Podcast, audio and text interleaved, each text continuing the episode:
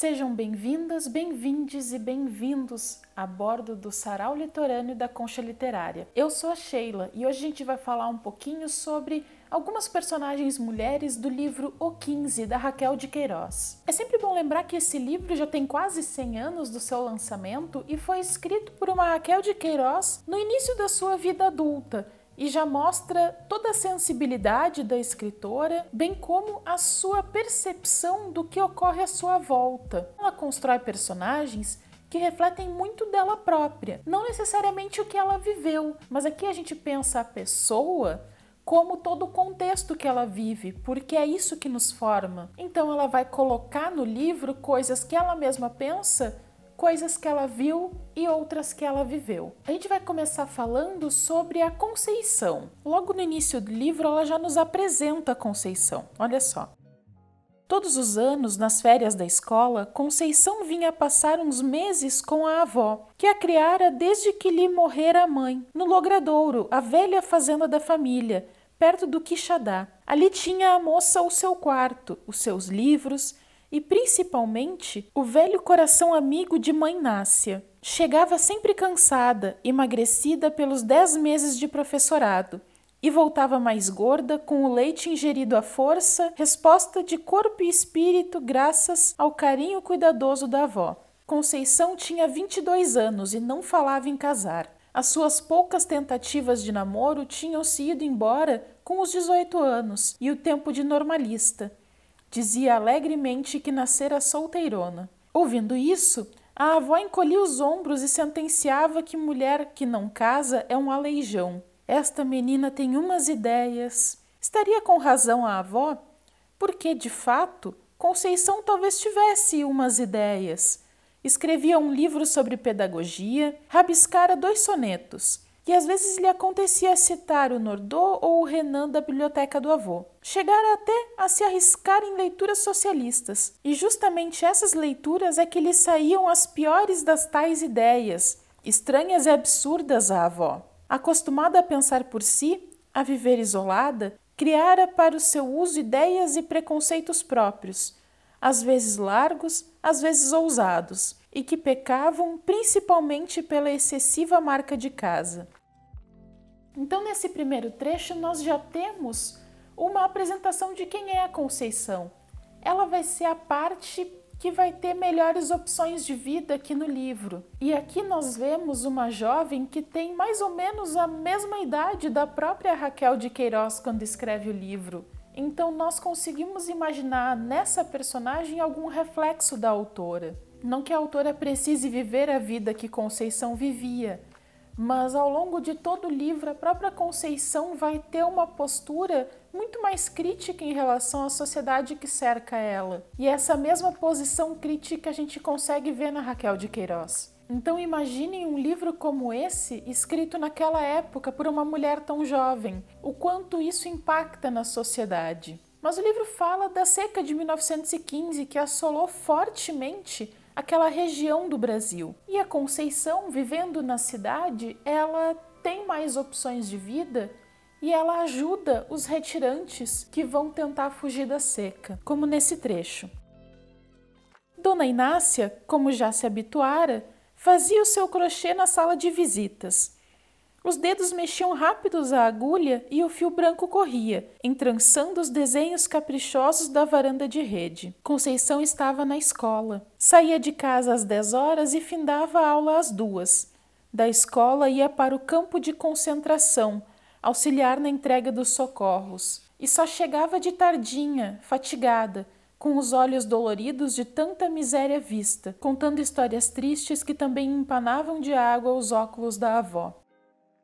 Então todos os personagens acabam, mesmo que tenham melhores condições de vida e não vivam diretamente a seca, em todos os personagens acaba repercutindo esse problema, porque todos eles vivem no mesmo contexto. Então é quase impossível que uma pessoa, por mais privilegiada que seja, consiga escapar de tudo aquilo que prejudica outras pessoas. E nós temos em Conceição, apesar desse visível privilégio das suas condições de vida, uma pessoa muito pronta para ajudar. Em alguns momentos a gente até questiona algumas atitudes dela, mas de modo geral, ela é importante nas suas atitudes para ajudar outras pessoas.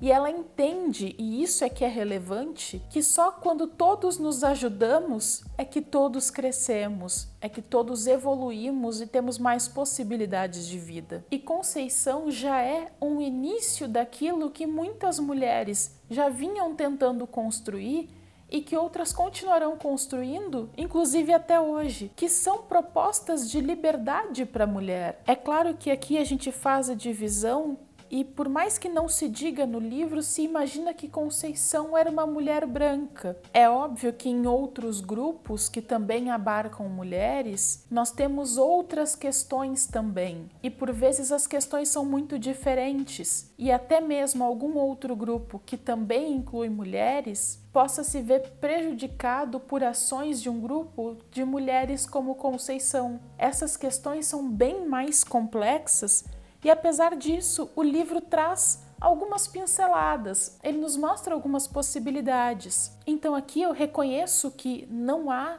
todos os debates que nós temos hoje, que na verdade são debates que sempre existiram, mas agora nós fazemos de uma forma mais ampla. Mas isso não quer dizer que as lutas aqui tratadas no livro não sejam relevantes. Talvez naquele momento era só isso que era possível colocar para fora. E mesmo que com algumas limitações, a amplitude que ela dá já é uma amplitude muito maior do que outros autores. E eu falo isso para falar das novas ideias que a Conceição tem, porque ela tem acesso a livros e esses livros levam ela a pensar de uma forma diferente. Por exemplo, Dona Inácia tomou o volume das mãos da neta e olhou o título.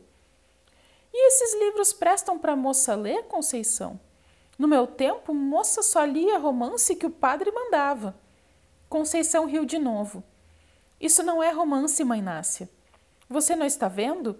É um livro sério de estudo. De que trata? Você sabe que eu não entendo francês. Conceição, ante aquela ouvinte inesperada, tentou fazer uma síntese do tema da obra, procurando ingenuamente encaminhar a avó para suas tais ideias. Trata da questão feminina, da situação da mulher na sociedade, dos direitos maternais, do problema. Dona Inácia juntou as mãos aflita. E minha filha, para que uma moça precisa saber disso? Você quererá ser doutora, dar para escrever livros? Novamente o riso da moça soou. Qual o que, mãe Inácia? Leio para aprender, para me documentar. E só para isso você vive queimando os olhos, emagrecendo, lendo essas tolices. Mãe Nácia, quando a gente renuncia a certas obrigações, casa, filhos, família, tem que arranjar outras coisas com que se preocupe. Senão a vida fica vazia demais. E para que você torceu sua natureza? Por que não se casa? Conceição olhou a avó de revés maliciosa. Nunca achei que valesse a pena. Dona Inácia foi saindo da sala para guardar o manual e o terço. Moça que pega a escolher muito acaba ficando na peça. Conceição reabriu o livro, pô-lo sobre os joelhos. Com os braços erguidos, recompôs os cabelos soltos que já lhe invadiam o rosto, sacudidos pelo vento que entrava através da rótula aberta. Pensava: a gente precisa criar seu ambiente para evitar o excessivo desamparo. Suas ideias, suas reformas, seu apostolado, embora nunca os realize, nem sequer os tente, mas ao menos os projete e mentalmente os edifique.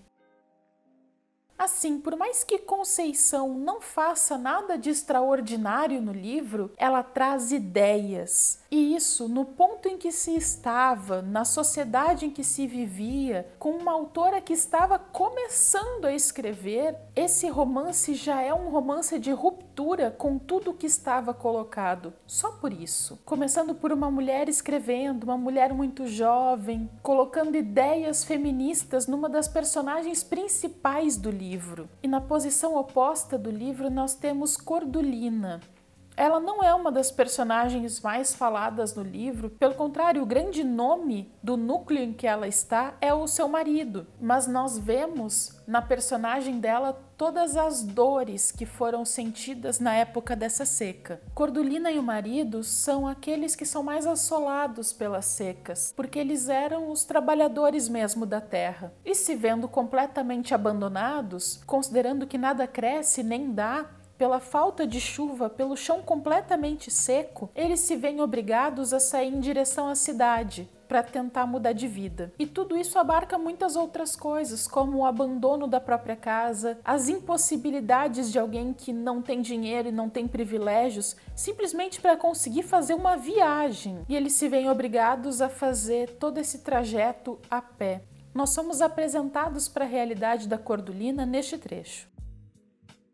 Agora, ao Chico Bento, como único recurso, só restava arribar, sem legumes, sem serviço, sem meios de nenhuma espécie. Não havia de ficar morrendo de fome enquanto a seca durasse. Depois, o mundo é grande, no Amazonas sempre há borracha. Alta noite, na camarinha fechada que uma lamparina moribunda alumiava mal, combinou com a mulher o plano de partida. Ela ouvia chorando, enxugando na varanda encarnada da rede os olhos cegos de lágrimas. Chico Bento, na confiança do seu sonho, procurou animá-la contando-lhe os mil casos de retirantes enriquecidos no norte. A voz lenta e cansada vibrava, erguia-se, parecia outra, abarcando projetos e ambições. E a imaginação esperançosa aplanava as estradas difíceis, esquecia saudades, fome e angústias. Penetrava na sombra verde do Amazonas, vencia a natureza bruta, dominava as feras e as visagens, fazia dele rico e vencedor. Cordulina ouvia e abria o coração àquela esperança, mas correndo os olhos pelas paredes de taipa, pelo canto onde na redinha remendada o filho pequenino dormia, novamente sentiu um aperto de saudade e lastimou-se. Mas Chico, eu tenho tanta pena da minha barraquinha. Onde é que a gente vai viver por esse mundão de Deus? A voz dolente do vaqueiro novamente se ergueu em consolações e promessas. Em todo pé de pau a um galho mode a gente armar a tipóia. E com umas noites assim limpas, até dá vontade de se dormir no tempo. Se chovesse, quer de noite, quer de dia, tinha carecido se ganhar o mundo atrás de um gancho? Cordulina baixava a cabeça. Chico Bento continuou a falar. O animal trocado com Vicente chegava de manhãzinha. Iria nele até o Quixadá, ver se arranjava as passagens de graça que o governo estava dando. Recebendo o dinheiro do Zacarias da feira, se desfazendo da burra e matando as criaçõezinhas que restavam, para comerem no caminho, o que é que faltava? Nem trem, nem comida, nem dinheiro. Cordulina levantou-se para balançar o menino que acordou chorando. Era madrugada. Passarinhos desafinados, no pé de turco espinhento do terreiro, cantavam espaçadamente. A barra do dia foi avermelhando o céu. Os golinhas continuaram a cantar com mais força. A mulher enfiou a saia e o casaco e foi cuidar no café. Aqui a gente percebe que no início eles tinham muita esperança de conseguir refazer sua vida em algum outro lugar, principalmente se falava no Amazonas naquela época ainda, com a possibilidade da extração da borracha, que parecia render dinheiro para as pessoas, e também se tinha esperança de que o governo ajudasse dando as passagens, enfim, havia esperança para essas pessoas até elas se colocarem a caminhar, porque na verdade não tinha passagem gratuita, talvez o Amazonas não fosse mais uma possibilidade e tudo ia ficando cada vez mais difícil. Enquanto Cordulina ia raspando para um beiju o achado miserável, Josias, ao lado dela, calado, estirado no chão, fazia de vez em quando uma careta. Afinal, disse a mãe que estava com dor de barriga. De quê? Ele contou a história da manipeba. Cordulina levantou-se assustada. Meu filho, pelo amor de Deus, você comeu mandioca crua. Assombrado e sentindo a dor mais forte, o pequeno começou a chorar. Cordulina, aturdida, topando no madeirame do chão, andou até o terreiro limpo, procurando na terra varrida umas folhas para um chá. Depois, caindo em si, foi às trouxas e do fundo de uma lata tirou um punhado ressequido de sene. Enquanto fazia o chá, gritava num pranto para o marido, que mais longe trocava algumas palavras com um passante. Chico, Chico, valha-me Nossa Senhora, o Josias se envenenou. Agora, esgotadas as mesinhas, findos os recursos, sozinha, o marido longe, Chico Bento saíra de manhãzinha a ver se descobria alguém que ensinasse um remédio. De cócoras, junto à criança moribunda, a cabeça quase entre os joelhos, um filho agarrado à saia, Cordulina chorava sem consolo. Um dos outros pequenos, sentado numa trave, chupando o dedo, olhava o irmão. E o Pedro, mais velho, do lado oposto, de vez em quando tangia com a mão alguma mosca que tentava pousar no rosto do doentinho. A criança era só osso e pele, O relevo do ventre inchado formava quase um aleijão naquela magreza, esticando o couro seco de defunto, empretecido e mal cheiroso. Quando o pai chegou trazendo consigo uma negra velha rezadeira, Josias, inconsciente, já com o cirro da morte, sibilava, mal podendo com a respiração estertorosa. A velha olhou o doente, abaixou o pichain enfarinhado. Tem mais jeito não, esse já é de Nosso Senhor. Cordulina ergueu por momentos a cabeça, fitou a velha e depois, mergulhando de novo a cara entre os joelhos, redobrou o choro. A negra, por via das dúvidas, começou a rodar em torno do menino, benzeu-o com um ramo murcho tirado do seio chacoalhante de medalhas, resmungando rezas. E com todos esses problemas, com toda a caminhada muito difícil e com trechos tão pesados quanto esse ou mais, é retratada aqui no livro a retirada dessas pessoas do sertão em direção à cidade, tentando de alguma forma, de qualquer forma, alguma esperança para tentar viver. E essas dores recaem de uma forma muito potente em cima dessa mulher, porque ela, como figura feminina, em tese, não é a pessoa que vai prover a casa, não é a pessoa que vai sustentar a família. Apesar disso, ela é quem acaba sustentando todos, não com dinheiro, mas tentando manter todos de pé, tentando manter os filhos vivos. E nós percebemos o cansaço dela, o cansaço da vida que eles estão levando, de nunca ter muita coisa e acabar perdendo tudo e muito mais, como neste trecho.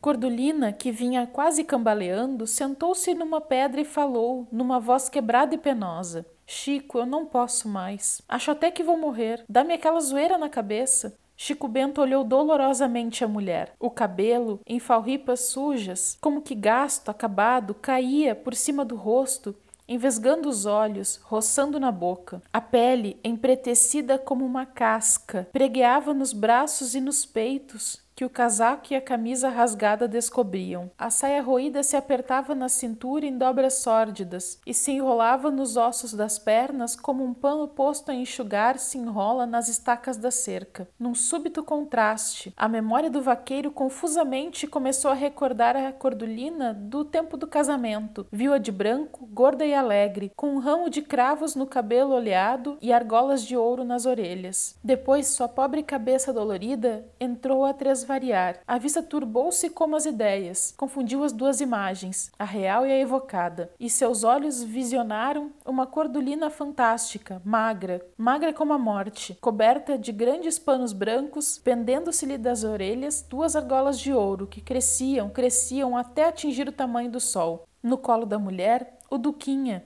também só osso e pele, Levava, com um gemido abafado, a mãozinha imunda de dedos ressequidos aos pobres olhos doentes.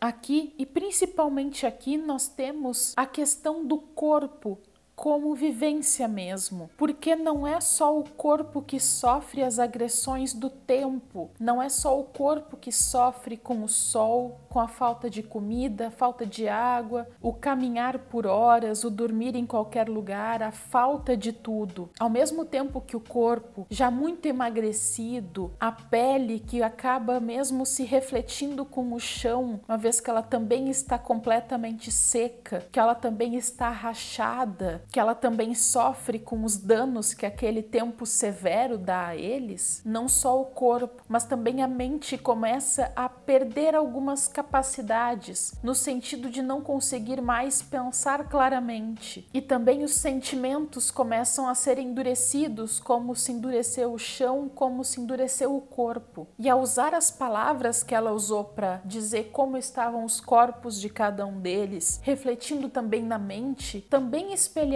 o contexto, o lugar onde eles estavam. Então todas essas coisas vão se construindo juntas. E aqui nós temos uma cordulina que é o espelho do ambiente em que ela está. E assim nós temos uma mulher que sofre muito, que sofre no seu próprio corpo, na sua própria mente, sofre a perda de um filho, sofre a perda da casa, a perda de tudo que ela tinha e sofre também a perda de humanidade, porque no momento em que alguém não tem o mínimo, não tem as mínimas possibilidades, a gente deixa de ser humano no sentido de não conseguir mais ter sentimentos nem de ter esperança. Assim, a construção dessas duas mulheres, e por mais que haja outras mulheres no livro, eu acredito que essas duas conseguem exemplificar bem o livro em si e os contrastes que existem na história. Porque, mesmo Conceição sendo uma mulher com acesso a livros, que por seus privilégios, pela situação que ocupa, consiga ter tempo para ter pensamentos, como uma luta feminista, Cordulina não consegue nem se manter viva. Isso não quer dizer que uma luta anule a outra, mas não me parece nem mesmo justo que a gente possa falar de algo dito elevado como o que a Conceição pensa, enquanto existem mulheres na condição da Cordulina ou mesmo condições ainda piores. Então, esse livro vai trazer muitos questionamentos, vai trazer muitas ideias, mas para mim o principal que esse livro traz é a sensação de injustiça quanto ao que acontece com pessoas como a Cordulina, e aqui eu também incluo outras pessoas que, por outros motivos, não têm direito, não têm possibilidade de viver a sua humanidade de forma completa, e que, por mais que a Conceição tenha um coração maravilhoso, que ela vai ajudar as pessoas pessoas, ainda assim não é suficiente. Por mais que as ideias da Conceição sejam importantes e sejam essenciais, se essas ideias não conseguem chegar até a Cordulina, não conseguem mudar a vida da Cordulina, então talvez a gente precise voltar a refletir sobre o que são as ideias da Conceição. Bom, pessoal, esse foi mais um sarau litorâneo da Concha Literária, falando sobre duas personagens mulheres, a Conceição e a Cordulina, do livro O 15, da Raquel de Queiroz. Até a próxima!